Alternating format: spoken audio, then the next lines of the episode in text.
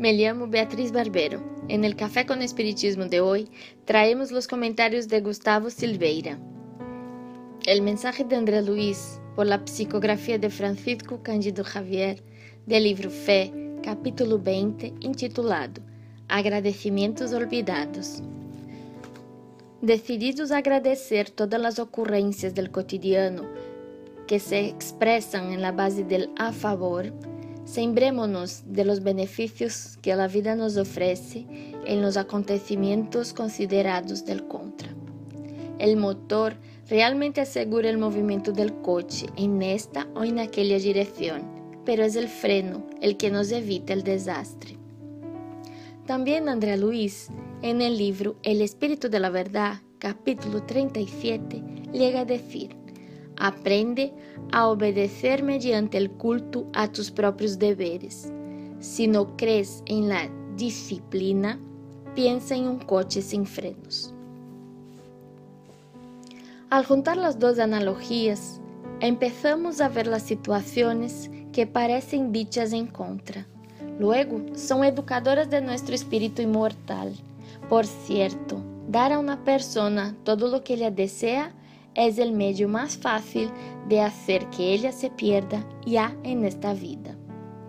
Dios, que es la bondad suprema y soberana justicia, estaría actuando correctamente, observando a sus hijos perderse en el abismo del orgullo y del egoísmo, sin enviarles un aviso de que algo va mal? ¿Podría Él desear que nosotros nos perdamos?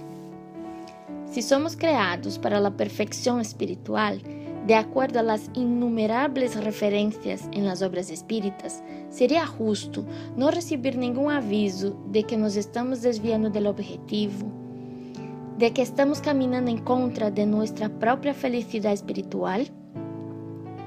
Después de todo, fue el propio Cristo quien consideró de qué vale al hombre ganar el mundo entero y perder su alma.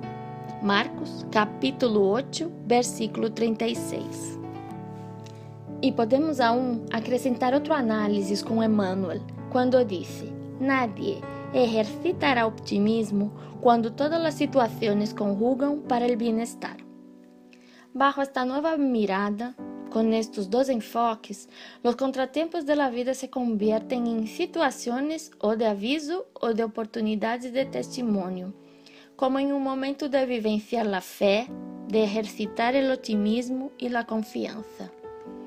Dificuldades, problemas, situações desafiantes são todos buenos amigos que nos permitem o crescimento íntimo, quando miramos para eles com resignação, humildade y principalmente fe.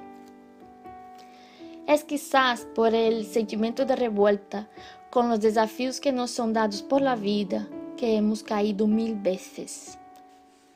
Tener en mente que nadie pasa por situaciones difíciles y sale de ella más débil.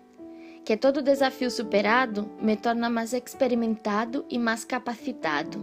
Hará com que eu passe a agradecer os problemas que me llegan Con esta perspectiva, alineada con el pensamiento de que Dios no pone fardos pesados sobre hombros débiles, llegaremos fácilmente a la conclusión de que si estoy en una situación complicada es que Dios me consideró apto para superarla. Si Dios desea mi crecimiento y no mi queda, entonces las situaciones vistas en contra se convierten en oportunidad de mejoría íntima y real, razón que me hará agradecer las dificultades que llegan, como nos pide André Luis en el fragmento destacado al principio. Es esa confianza que trabajemos día a día para construirla en nosotros mismos, lo que hará que aprovechemos todos los contratiempos de la vida de la mejor manera. Hará que entendamos que no siempre podemos tener todo lo que queremos en el momento que deseamos y que no siempre Dios dice no, sino muchas veces Él dice ahora no. Que Dios nos acompañe y hasta el próximo Café con Espiritismo.